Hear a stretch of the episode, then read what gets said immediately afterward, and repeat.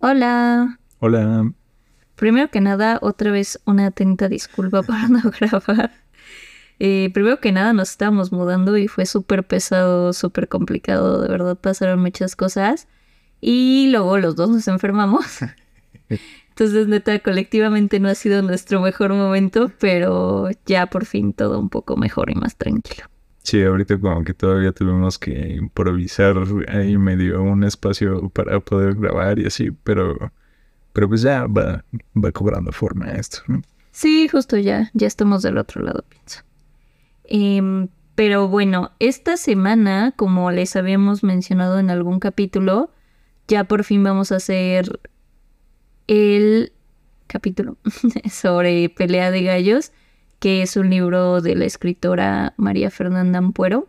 Y un poco como en esto no es Miami, queremos que este capítulo, más allá de tratar como del libro en sí, y como de los cuentos y de qué tratan o lo que sea, nos gustaría enfocarlo como a los temas en grande que va tratando el libro.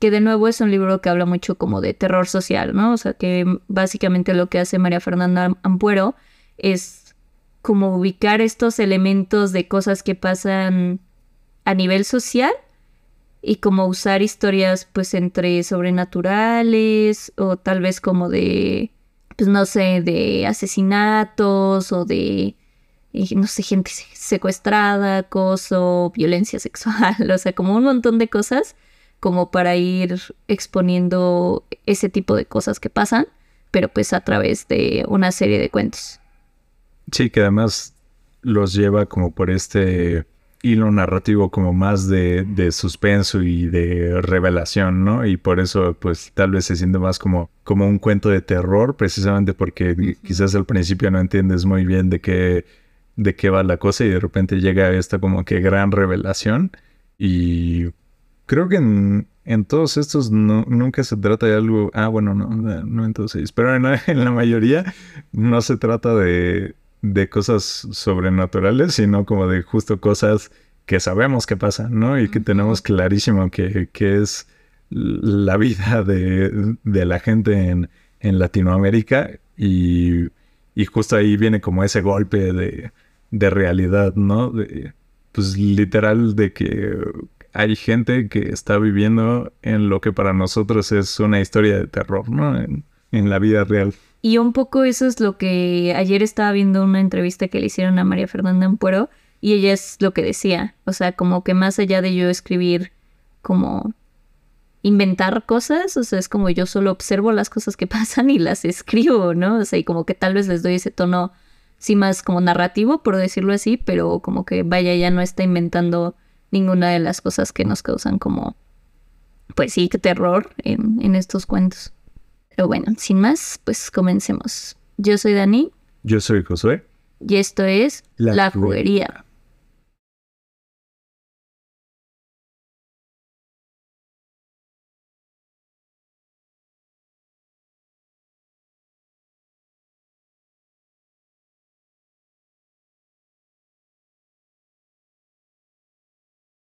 Una anécdota que creo que sirve perfectamente de introducción al libro es que yo lo estaba leyendo en el área de trabajo y, pasó un, compañero y me dijo, ¿qué lees? No? Y yo, ah, pues tal, ¿no? Y mientras lo ojeaba, dice como de que no, pues no topo y además no hay como prólogo, ¿no? Como para darme una idea de, de qué onda, ¿no?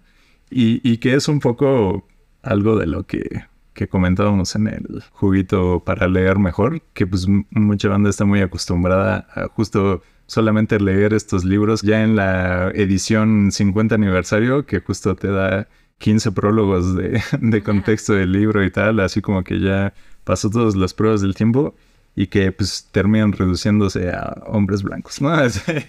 Escribiendo desde el privilegio hace justo, ¿no? 50 años y lo que sea.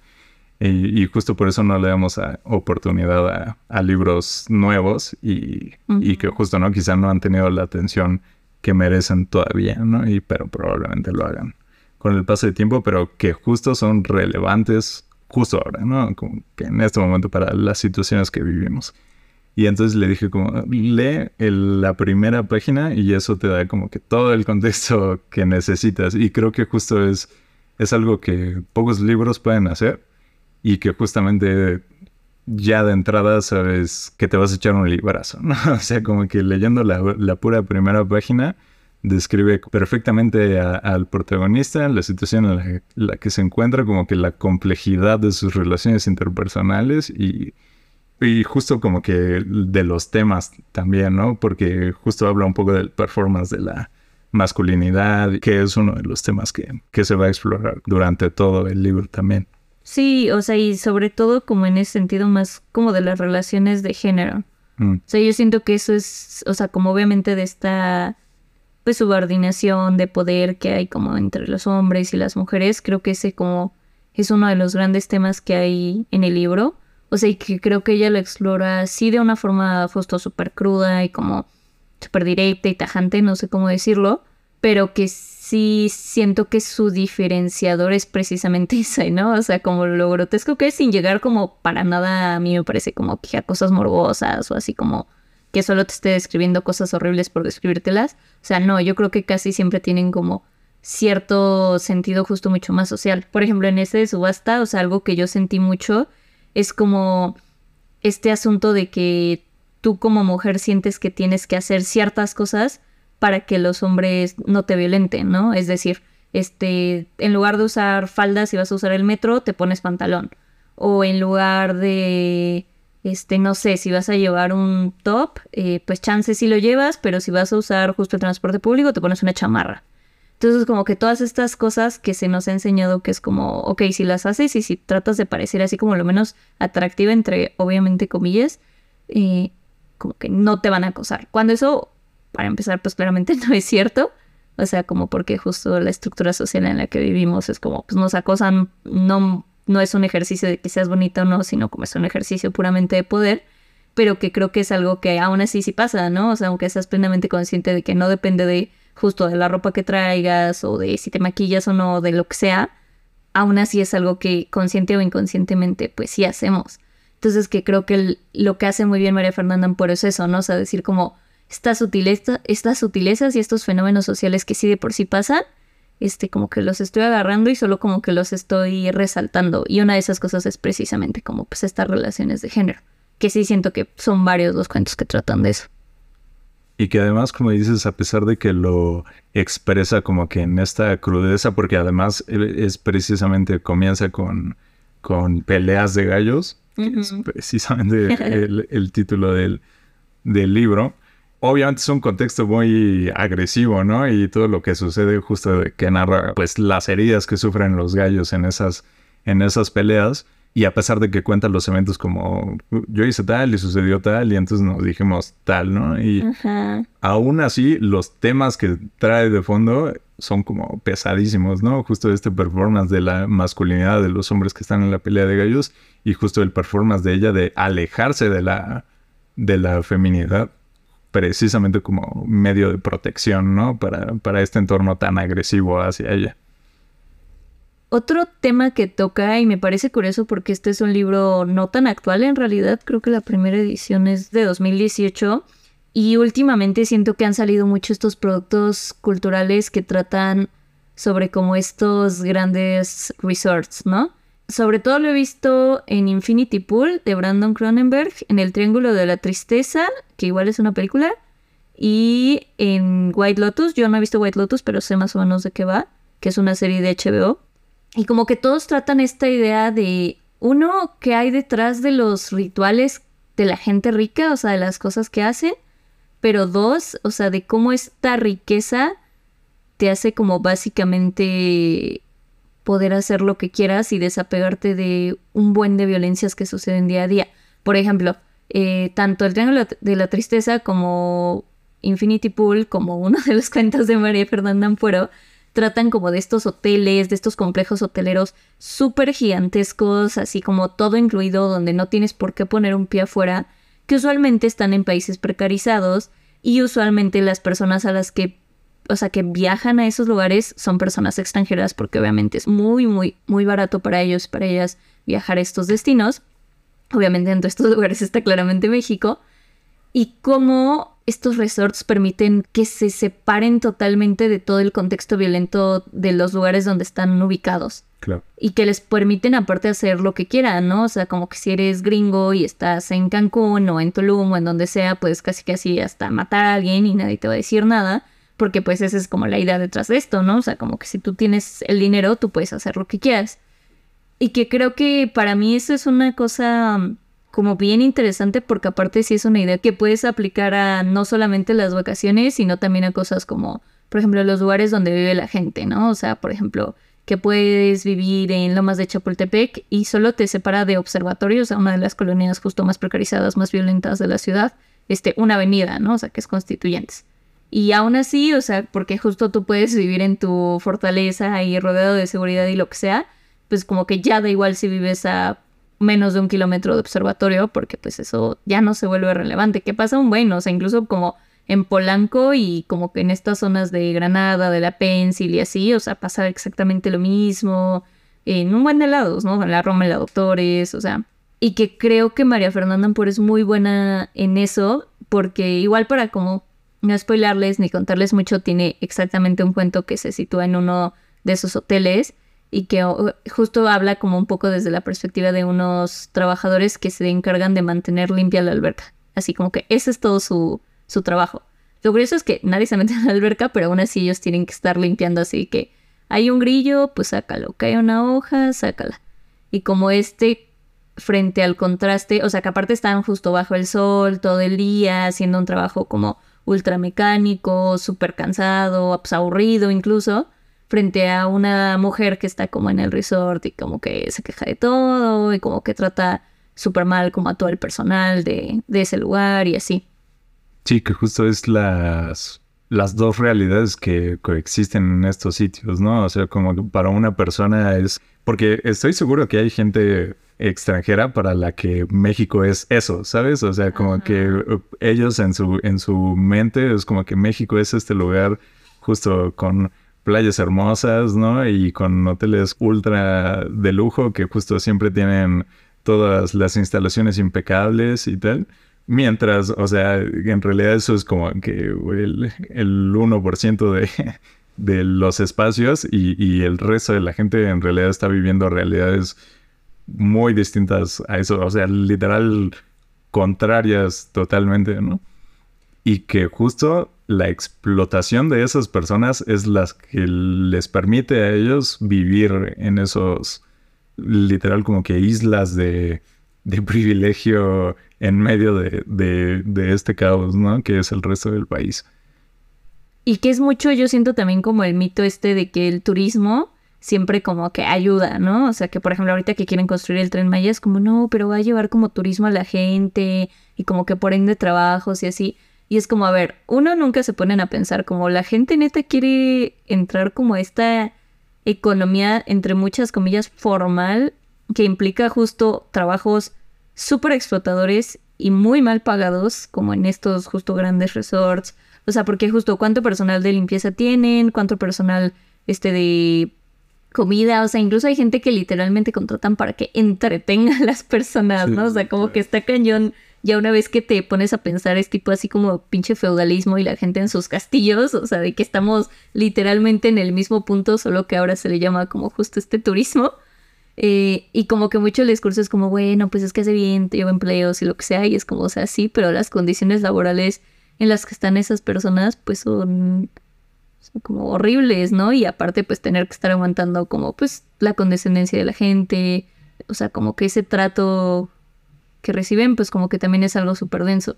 Pero como a mí justo me intriga mucho que es como algo que sobre todo últimamente se ha estado como explorando en películas y en series y así. Y pues no sé, o sea, como que me parece, digo, obviamente también entiendo que responde como a este esta necesidad del mercado de que ahora como que lo de moda es estarse burlando de los ricos, entonces ahora la gente que hace cine es como, bueno, entonces ahora hay que burlarnos de los ricos. o sea, como que entiendo que obviamente no, no escapa a las lógicas del mercado capitalista. este, el, efecto Parasite. Em, pero precisamente como que más allá de eso, o sea, me parece muy curioso que María Fernanda Amporo lo hizo desde hace, pues antes de que eso fuera como un boom. Y como justo es lo que reitero, como que me parece muy especial de lo que ella hace, o sea, como fijarse en esas cositas, en esas relaciones de poder y simplemente describirlas. Ahorita que mencionabas justo de los tratos entre estas personas privilegiadas y las personas que, que ven como servidumbre, justo creo que es otro de los grandes temas centrales de, de estos, porque hay como tres o cuatro cuentos dentro del libro que van como de estas de estos intercambios, ¿no? De gente que está habitando el privilegio y gente que está habitando la precariedad y de una u otra manera se ven forzadas a, interactuar, ¿no? Eh, y en este caso se, trata de trabajadoras del hogar y justo la, la invisibilidad, siento que, que, sería el término que, que tienen para, para la gente privilegiada, ¿no? O sea, como, como esas personas dedican toda su vida, o sea, literal es como que lo que hacen diario, todo el día, como servirles y, y estar ahí como habitando esas realidades Mientras es gente usualmente de que bien desconectada, ¿no? Pensando como que en sus propios rollos, en, los problemas que les atraviesan, que obviamente pues no son ni por asomo los mismos que, pasa la, gente que tiene como estos trabajos de servicio y ignorándoles por, por completo, ¿no? Y, y justo uno de los cuentos que lo narra es Ali, se llama habla como de esta mujer que está pasando una gran crisis y justo las personas que que la viven con ella son como sus, sus ayudantes, ¿no? La gente de, servicio. Y justo cuando tienen como interacciones con sus familiares, sus familiares están como bien desconectados de esa realidad por la que ella está pasando. Sí, y como, y justo son varios los cuentos que exploran esa relación de poder, que a mi parecer igual es un tema impresionante y que sigue siendo como uno de los grandes como debates, por decirlo así, que ni siquiera debería ser un debate, pero bueno, este, precisamente sobre las trabajadoras del hogar, ¿no? O sea, y de que, eh, por ejemplo, obviamente que te deberían de tener acceso a seguridad social y justo hay un diálogo en alguno de esos cuentos que es como un grupo de señoras muy muy ricas quejándose y diciendo como de no, ahora resulta que las tenemos que inscribir de que al seguro social y darle salud y no sé qué y dice algo así como ya casi casi quieren que hasta que les demos un masaje de pies y a mí quien me da eso y que no sé qué y que ningún trabajo te va tan bien y bla bla bla y que las prestaciones que, o sea, no prestaciones en sentido legal, sino como de que, no sé, aquí comen o me las llevo de vacaciones conmigo, lo que sea, o sea, como si eso no fuera también otra clase de explotación extraña y como ritual extraña entre la gente rica, este que justo simplemente no se quiere hacer cargo de sus hijos, por poner un ejemplo. Em, y como que a mí me sorprendió como lo real que es, ¿no? O sea, como que sí son conversaciones que entre esas esferas se tienen todo el tiempo de creer que pues, las trabajadoras del hogar no merecen derechos igual que las demás personas que trabajan, o sea, que las condiciones en las que las tienen, o sea, porque ahí también narra que como que entre semana la señora vivía como... Ah, bueno, no es cierto, estaba con ellos todo el tiempo del mes, salvo un fin de semana, y era como el único fin que tenía libre. Y si no, vivía como decían, como en un cuartito donde literalmente lo único que separaba la cama del baño era una cortina de baño, pero que estaban de que súper cerca. Este, y así como en esas condiciones súper precarizadas en las que tienen estas personas, a pesar de que ellos viven como en casas con albercas, ¿no? Y también como que esas sutilezas que va narrando María Fernanda por a mí, esas son las que justo más interesantes me parecen, porque justo es súper observadora en cómo se dan estas dinámicas. Entonces como que va narrando todo lo que hacen estas personas ricas como para conservar justo su performance de gente rica, ¿no? O sea, dígase como las cosas que hablan, dónde compran, a dónde van de vacaciones, o sea, como quién sí entra y quién no entra como en estos este, espacios. Em, o sea, como que narran un poco de que hay, este, sí es, o sea, como de que había una de, de las amigas que era como morena, ¿no? Y que no había nacido precisamente como con dinero como todas las demás. Entonces que ella era siempre a la que trataban como súper mal y, o sea, a pesar de que se supone que era como amiga de ellas y lo que sea, ¿no? Entonces como todas esas relaciones y todos esos ritos de que para conservar mi estatus y para seguir en este círculo, yo primero tengo como que tratar mal a las personas de servicio. Y si no tratar mal, ser ultra condescendiente, ¿no? O sea, en el sentido de decir como no, o sea, mi trabajadora del hogar es parte de la familia, o sea, de que literal ya es una persona más de esta familia y yo como pues ¿Te gustaría que tu familia ganara menos del mínimo y sin condiciones de seguridad social? No creo. Este, y entonces como que justo existen como esas dos cosas, ¿no? O sea, como de la falsa amabilidad de las personas ricas o como del de plano solo tratar mal a las personas que consideran como inferiores, ¿no? Y como esto también es un performance entre esos mismos círculos, ¿no? O sea, como que ni siquiera es necesariamente solo la gente de servicio, sino cualquiera que consideren que no es como suficientemente digno, por decirlo así, de estar en sus mismos círculos. Sí, como dices en, en esta conversación de, de, ejemplo que están diciendo justo que no, ¿para qué quieren como esos, esos derechos? Justo se menciona que si ella no está de acuerdo, igual no puede decir nada porque obviamente justo como que rompería con ese, con ese performance de, de pertenecer a este grupo. Pero también, como bien mencionas, cuando es necesario, o sea, de que, porque justo recuerdo que ese era como que el fin de semana que tenía libre la, persona de servicio, ¿no? Entonces como que justo si, si alguien tenía que ir por el web, iba a ser esa amiga que justo era más morena y no había nacido en el privilegio, ¿no? Entonces como que este doble performance de, no, si pertenezco a su círculo, pero también, o sea, como que si alguien tiene que asumir la posición de servicio, voy a ser yo, porque justamente no estoy como que full en, en ese estatus, ¿no? Súper complicada y súper psicótica también, esa como que, como que relación, pero también como, como menciona, súper real, o sea, que tanto las conversaciones que tienen como esas dinámicas que ni siquiera se cuestionan, ¿no? O sea, como que ni siquiera es algo que que tú te pongas a pensar justo en esa complejidad mientras está sucediendo, sino como que es casi casi que el status quo, ¿no? O sea, como que cualquier grupo de amigas en esa situación va a asumir ese esquema idéntico porque es como que está clavado en, en nuestro subconsciente, ¿no? Ajá, y muy como parte ya de esas dinámicas de, de, esos grupos. Y que creo que eso también se ve mucho en el, en el del resort, regresando un poco a ese tema. O sea, como también como las personas que van a esos lugares a vacacionar, pues también se sienten como con la autoridad, por decirlo así, de tratar mal a las personas que trabajan en esos lugares, ¿no? O de exigirles como, pues como de formas bien de la verga y como que, o sea, hacer cosas así de que recuerdo que hay como una parte donde una señora se enoja y como que avienta una servilleta o una servilleta de tela, ¿no? O sea, como para que la vaya a recoger quien sea que la recoja. O sea, como con estas cosas de, pues yo ahora sí que yo ya pagué, entonces yo tengo derecho a hacer lo que yo quiera y a tratar como de la verga a quien se me ponga enfrente, pues porque yo tengo el dinero y como que yo soy la persona que está aquí, ¿no? Y que justo siento que eso es algo que también hacen estas otras películas que mencionaba y así como que se ve mucho, ¿no? O sea, como que esa cosa de sobre todo en el Triángulo de la Tristeza hay una escena bien fuerte donde como que una de las, este, no se las voy a esperar ni nada, pero es un poco para ejemplificar esto, una de las que va este, en el en un crucero en el que están, como que le pide a toda la tripulación que se metan a nadar, ¿no? O sea, que está como solo en la alberca y que quiere que todos se metan a nadar. Y entonces como que muestran así como una secuencia súper padre en la película donde todo el mundo dice como, ah, pues dile a todos que dejen de hacer lo que están haciendo y que se vengan a nadar, ¿no? Y como que se lo van diciendo al personal de servicio, pues como que todos es como, ah, pues sí. O sea, como que ni siquiera es ya como se lo cuestionan, dicen como, güey, estoy chambeando, no tengo tiempo de ir como a meterme a nadar a la alberca solo porque esta mujer quiere. Es como, ah, pues ya, ¿no? O sea, lo pidió un cliente y pues aquí vamos a hacer lo que ellas quieran y fin, ¿no? O sea, como que no hay más.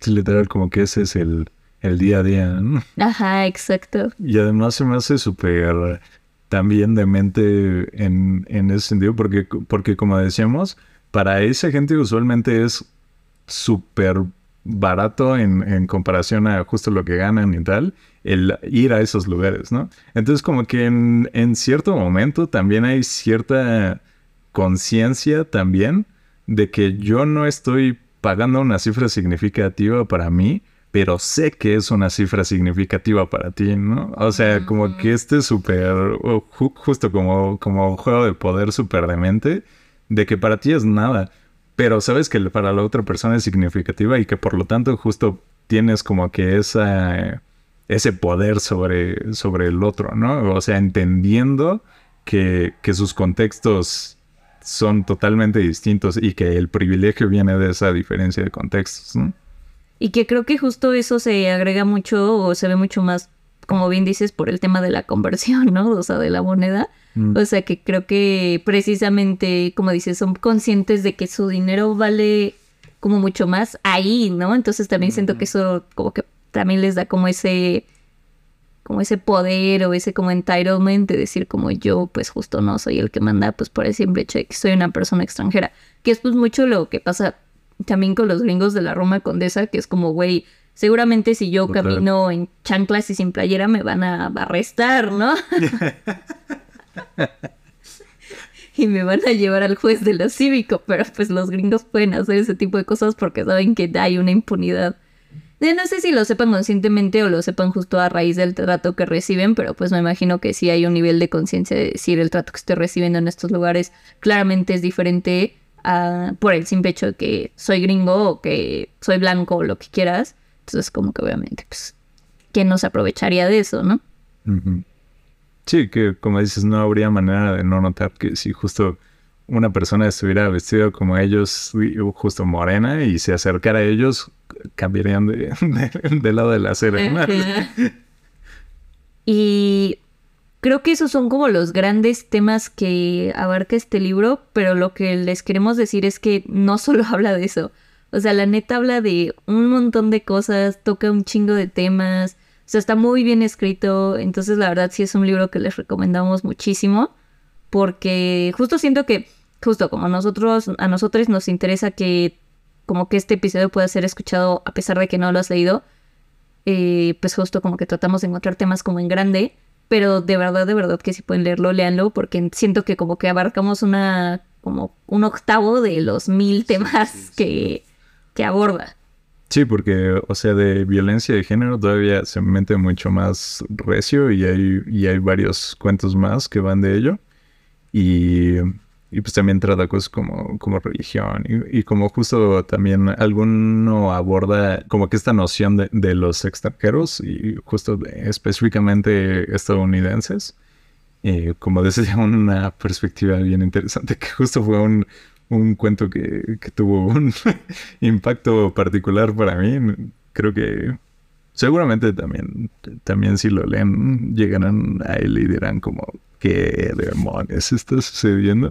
Se llama Nam y está muy chido también. Sí, sí, o sea, como que neta hay muchos, muchos más temas y, y, cada uno vale la pena tanto como el otro. Entonces, sí, si no lo leyeron antes del episodio, de todos modos, recomendamos que lo hagan, sin duda. Y esta vez en lugar de recomendación les queremos decir qué va a ser lo siguiente que vamos a tratar como de producto cultural, eh, como en el siguiente episodio del siguiente mes de esta como nueva dinámica que les dijimos que vamos a tener.